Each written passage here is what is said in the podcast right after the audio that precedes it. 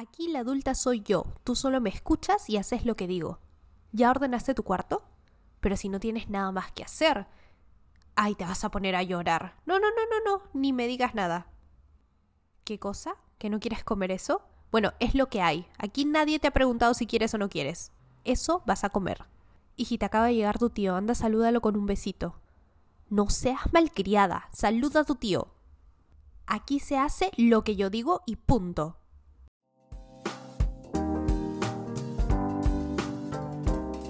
Bienvenidas, bienvenidos y bienvenides a otro episodio de Revelándonos, en donde revelaremos dogmas sociales con los que hemos crecido, para revelarnos a lo establecido. Yo soy Lorena y yo soy Jean. Ajusten sus audífonos, pónganse cómodos y que empiece la deconstrucción. Hola gente, ¿qué tal? ¿Cómo están? Espero que ustedes sí hayan podido disfrutar bien su feriado largo por 28 y que ya hayan escuchado el episodio sobre fiestas patrias. Y si no te amo, Perú. Pero bueno, hoy vamos a hablar sobre algo totalmente diferente. Bueno, como dice en el título, respétame, soy tu menor. Porque hemos escuchado tantas veces decir, ay, respétame porque soy tu mayor. Como si automáticamente la edad fuese un factor necesario para que tú respetes porque sí a la otra persona. Y eso es algo que vamos a cuestionar porque pues para, para eso estamos acá. Sí, y la pregunta de siempre es ¿por qué hemos elegido este tema? ¿Por qué creemos que es importante? Una de las razones por las que es importante este tema es porque cuando no tratamos con respeto a, a los niños o a la gente menor que nosotros, les estamos enseñando que cualquier figura de autoridad puede pasar sobre ellos. Sí, lo que sucede también es que justo cuando discutíamos este tema antes, habíamos llegado a la conclusión de que muchas veces vemos a los niños, niñas, niñas como pedazos de seres humanos y, y, no como seres humanos completos que merecen el mismo respeto que otra persona de 30 o de 40 años. O de 80. Pareciera que, la, que el respeto es proporcional a la edad que una persona tenga mientras más edad tengas, más respeto te mereces. Otra razón que consideramos súper importante y que de verdad creo que este tema, normalmente a veces tenemos un poco de broma dentro del episodio, pero un tema que es bastante delicado es el tema de la prevención del abuso sexual infantil. Entonces sí consideramos que este tema del respeto a los niños puede aportar a la prevención del abuso de los niños. Claro, y por si no se entendiese, eh, estamos hablando de, por ejemplo, cuando les enseñamos a los niños que todos absolutamente todas las personas merecen ser respetadas, incluso ellos mismos. Entonces también les enseñamos a poner límites en cuanto a trato y en cuanto a acercamiento, porque el respeto también se encuentra en, en, saber aceptar que la otra persona está diciendo que no. Entonces, por ejemplo, cuando un niño o una niña dice no quiero un abrazo o no quiero un beso, es totalmente válido y no tendríamos por qué obligarlos porque a un adulto tampoco le obligaríamos a hacer eso.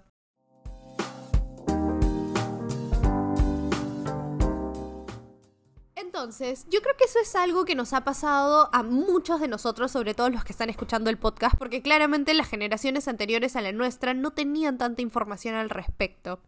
Y yo personalmente tengo muchas historias de esas. Me acuerdo de una vez que estaba en una reunión familiar eh, con mis tíos abuelos, con mi abuela, etc. Y estaban hablando de algo que me pareció interesante. Yo tendría de repente unos 5 o 6 años. Eh, no recuerdo exactamente cuál era el tema, pero estaban hablando de algo que me pareció interesante y creí que podía aportar algo a la conversación. Recuerdo que levanté la voz para que me pudiesen escuchar un poco mejor, di mi opinión y un tío mío volteó, me miró y me dijo, no, los niños no hablan cuando los en conversaciones de adultos. Y eso a mí me chocó muchísimo porque pues nunca entendí cuál era la razón por la que yo no podía hablar con ellos si ellos hablaban conmigo en general. Y creo que acá el problema no es es que hay claramente cosas que los niños pueden desconocer sobre la vida o sobre el comportamiento de los adultos. Eso es obvio porque son niños, no tienen por qué saberlo. Lo que juzgamos es la actitud y la respuesta a cuando un niño quiere hablar. El gran problema es que los quieran censurar como si no fuesen dignos de ser escuchados. Exacto, y es más, si un niño se está equivocando, pues le explicas y le dices, en realidad las cosas no son así, son así, así, así. y ya luego quizás yo me esté equivocando y tú tengas la razón y lo sabremos en unos años. Claro, exacto. O sea, porque censurar a la persona es decir, tu opinión no importa o no eres lo suficientemente digno e importante para que, para que alces la voz en este grupo de personas. Y, y ¿saben qué? O sea, lo irónico de todo esto es que cuando tú creces te das cuenta de que los adultos no saben un carajo. Es que en verdad nosotras ya somos adultas y nos seguimos, la seguimos cagando, nos seguimos equivocando. Basta con ver cómo está el mundo para saber que los adultos la cagan y la cagan y la cagan. Exacto, entonces la edad y ser adultos no es sinónimo, no es signo de madurez en realidad. En mi caso, mi anécdota es un poco distinta. No sé si ahorita mi primo me está escuchando, pero en resumen, yo soy la hermana mayor, pero tengo varios primos hombres mayores. Entonces siempre los he tenido como referencia. Eh, y uno de ellos, especialmente al que le tengo muchísimo cariño, eh, recuerdo que yo estaba en secundaria y tenía 14, 15 años, 14, creo que tenía 14 años, y tenía un enamorado. El punto es que eh, cuando estaba con este chico en secundaria, claramente un adolescente va a estar súper ilusionado, pero a mi primo nunca le cayó bien este chico. Y cuando él veía algún tipo de demostración de cariño en Facebook o, o, en, persona, muchas veces era de no burlarse de ja, ja, ja, ja, ja, pero sí era como un de ay, ay, ay, ¿qué? ¿Te quieres quedar con él? Ah, por favor, si no conoces nada de la vida. Era como una, una actitud bastante condescendiente, una actitud bastante de... Invalidante. invalidante y de superioridad increíble. Claro, y ahora que estamos adultas sabemos que probablemente el primer amor no es con el que te vas a quedar, pero tampoco es necesario romperle y pincharle el globo así a un adolescente. ¿Para qué? O sea, creo que lo único que habría que darle sería consejos, ¿no? Sí, claro, o sea, como... De que mira, puede ser, puede ser que no terminen si pasa esto, bla, bla, bla, bla, bla. Es lo que al menos yo trataría de hacer. Pero recuerdo que en ese momento eso me hacía dudar mucho y quieras o no, la opinión de alguien que tú quieres mucho influye bastante en ti. Claro, y en el cómo te vas a sentir. Y no solamente en mi adolescencia, esto también me ha generado un poco de inseguridades en, ya en mi adultez, al punto de que a la Lorena adulta le sigue dando inseguridad que vaya a pensar su primo de su pareja en la adultez. Todo lo que recibimos de niñas se termina convirtiendo en statements en tu vida. Entonces, por ejemplo, si los adultos eh, no te dejaban opinar o te decían que lo que tú estabas sintiendo, diciendo estaba mal, vas a crecer, vas a ser un adulto adulta, adulte, que probablemente va a tener mucha inseguridad y que va a pensar, de repente lo que yo siento no está bien, de repente el otro tiene la razón y empiezas a delegar tu autoridad sobre tu propia vida. Entonces, realmente todo lo que le damos a los niños y a las niñas impacta muchísimo. O sea, yo creo que ese es uno de los detalles más grandes, que los adultos no se ponen a pensar en cuáles van a ser las consecuencias 10, 15 años después de lo que uno está haciendo. Tal cual, creo que lo único que hacen es quitarse un problema en el momento y ya está. Y, claro, o sea, y, y, ok, no quiero satanizar tampoco a los adultos en general, porque yo sé ahora que ellos vuelcan todo lo que tienen todo lo que han vivido. Claro, y hay, muchas veces, por ejemplo, yo tenía un hermanito. El punto es que cuando yo estaba más chivola, mi hermanito, que ahorita ya tiene 15 años, eh, era de preguntar mucho las cosas y yo admito que en mi adolescencia le volteaba la torta y no le respondía, no porque no quisiera responderle, sino que muchas veces no sabía cómo. Entonces creo que hay muchas cosas o muchas preguntas de los niños con las cuales los adultos no saben cómo lidiar como el típico, ¿no? ¿Y de dónde nacen los bebés? Pregunta complicadísima. Pero sí, sí, o sea, es, es, una, es una cadena mucho más grande. O sea, porque claramente la idea del podcast no es este satanizar a los adultos, es tratar de entender cómo podríamos mejorar como personas.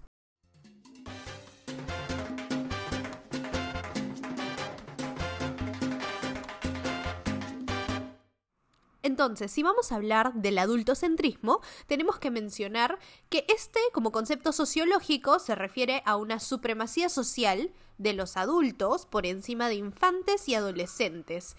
Podemos ver también que el discurso adultocentrista envisiona a las personas adultas como grupo de referencia en cuanto a quién pertenece el poder y el privilegio, quién debe ser escuchado primero o con más atención y quién dicta los términos de convivencia y educación.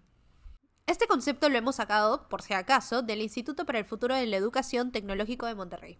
Esto del adultocentrismo tiene nada que no tiene solo que ver con el que yo tengo la razón y tú no tiene también que ver con el que muchas veces se prefiere más el bienestar de los adultos sobre el de los niños. Y esto lo podemos ver, no sé si ustedes ya se habrán cruzado con esto, pero hay muchas personas en las redes sociales que dicen que los niños no deberían ir al cine o que debería haber vuelos especiales para donde estén los niños, o que no debería haber bebés en los vuelos, que los bebés no deberían ir a los restaurantes, que yo no me tengo por qué, yo, yo estoy yendo al restaurante a pasarla bien, a relajarme, quédate en tu casa con, con el bebé. El punto es de que los niños, los bebés, tienen tanto derecho de estar en un restaurante como los adultos lo tienen.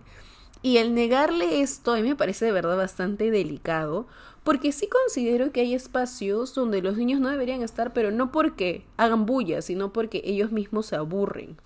Por ejemplo, yo no creo que un niño pueda estar en una biblioteca, pero es porque esta biblioteca está hecha simplemente para ir a leer en silencio. Pero a un restaurante donde va alguien y va a comer y va a estar en familia, no tienes por qué negarle la entrada a un niño. Entonces está esto, ¿no? De que sí, tú me tienes que hacer caso porque yo soy el adulto y los niños tienen que quedar en casa porque a mí me molestan. ¿Y te molesta qué cosa? ¿Te molesta que un niño sea un niño? En algún momento recuerdo que estaba en un vuelo con una amiga y justo nos tocó un vuelo con un bebé que claramente incomoda, por supuesto que incomoda, te estresa porque seguro estás cansada y todo esto, pero justo era un vuelo de noche y mi amiga dice, puta madre, que nos tocó un bebé. Ay, ahora que la mamá... Y la típica es, la mamá no hace nada, no controla al bebé. Y yo le digo, y yo agarré y le pregunté, ¿no? A esta chica, le dije, ¿estás incómoda ahorita? O sea, en general le digo, no por el bebé, pero en general, ¿tú te sientes cómoda en un avión? Me dice, no. Mm, ¿Tú crees que tú puedes dormir cómoda en un avión? Mm, no. Bueno, tal cual. Ese bebé también está incómodo. ¿Sabes cuál es la diferencia? Que ese bebé no puede controlar esas emociones y tú sí. Porque si tú no fueras una adulta o porque si tú no supieras lo que es presión social, también te pondrías a llorar. Pero la verdad es que yo ahorita estoy súper incómoda. Y toda mi vida me he quejado porque amo viajar, pero odio estar en un avión. Entonces, siempre me he sentido incómoda.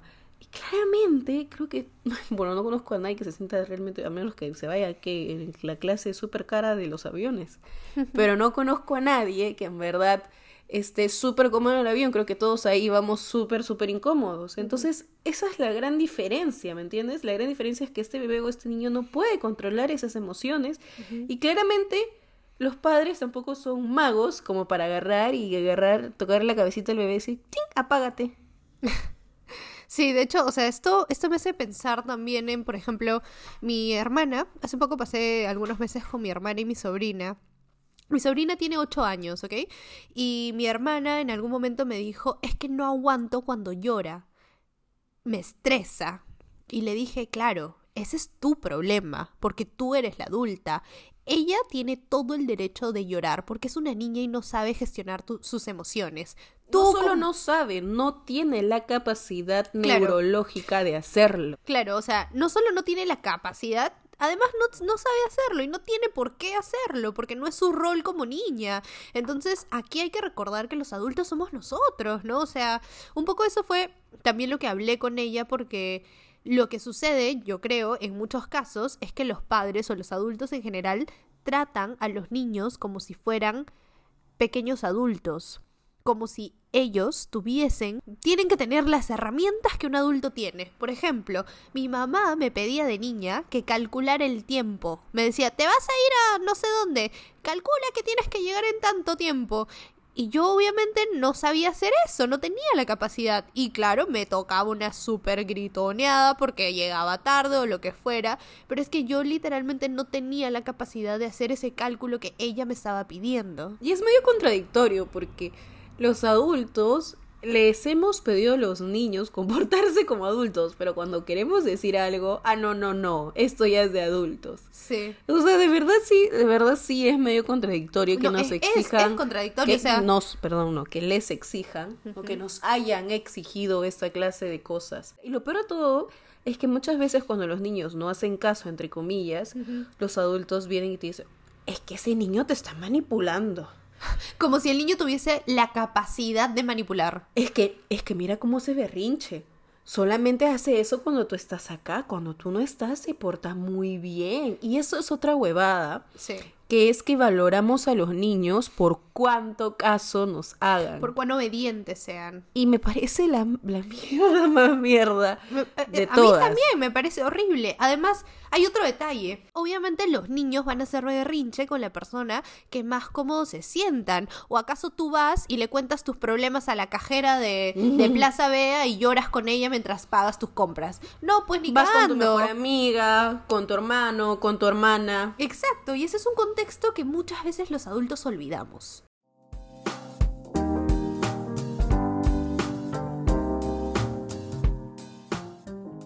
No queremos cerrar este episodio sin antes dar un dato que nos parece súper importante y que por supuesto está ligado con este tema, que es respecto al abuso sexual infantil. De acuerdo a la Organización Mundial de la Salud, esto fue un dato que se sacó en el 2020, se calcula que uno de cada cinco menores sufre un abuso sexual antes de cumplir los 17 años. No criticamos esto por las puras esto de que los adultos siempre tienen que tener la razón y que los niños siempre tienen que decirle que sí a todo a los adultos es Es por- peligroso. es peligroso justamente por esta clase de datos.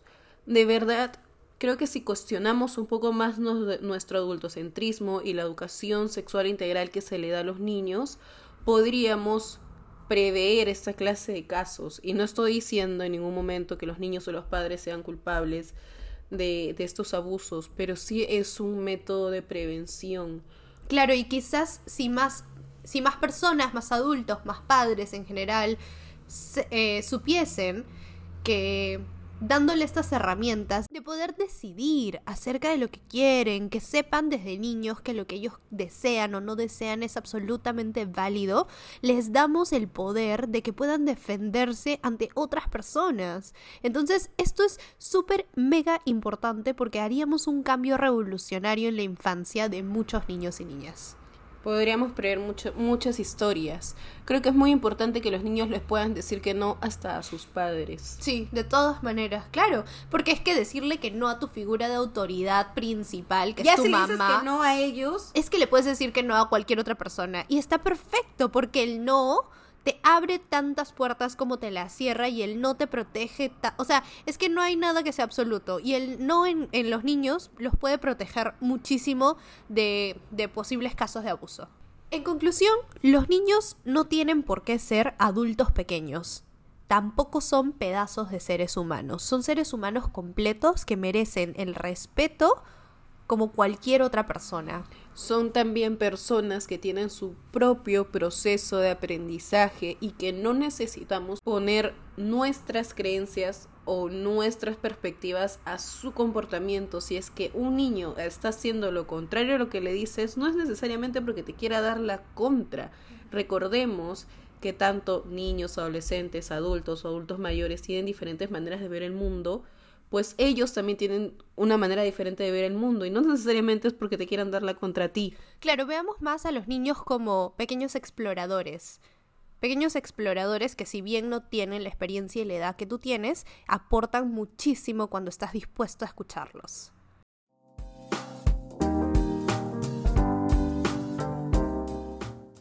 Y bueno, para terminar el episodio, como siempre, les dejamos una pregunta para su cuestionamiento. La pregunta es, ahora que ya tienes toda esta información, ¿cómo te enfrentarías o cómo te vas a enfrentar luego a una situación cuando alguien esté ejerciendo su adultocentrismo hasta más no poder, cuando alguien cae a un niño solamente porque es un niño, o cuando alguien obligue a un niño a que se le dé, que se le dé un beso, o cuando alguien obligue a un niño a abrazar, o cuando alguien esté quejándose del comportamiento de un niño desde la visión adulta. Y también les queremos pedir, por favor, que si les ha gustado este episodio, que lo compartan, suscríbanse y califíquennos. Spotify tiene una opción ahí para calificarnos, así que lo pueden hacer. Compartan el video, síganos en Instagram y en TikTok. Compartan el podcast. ¿Cuál video? Ay, Compartan ¿dije el video, dijiste. Compartan el episodio y síganos. Estamos en TikTok y en Instagram como Revelándonos. Cuiden a sus niños internos, también son importantes y nos vemos en un siguiente episodio. Chao, chao. Chao.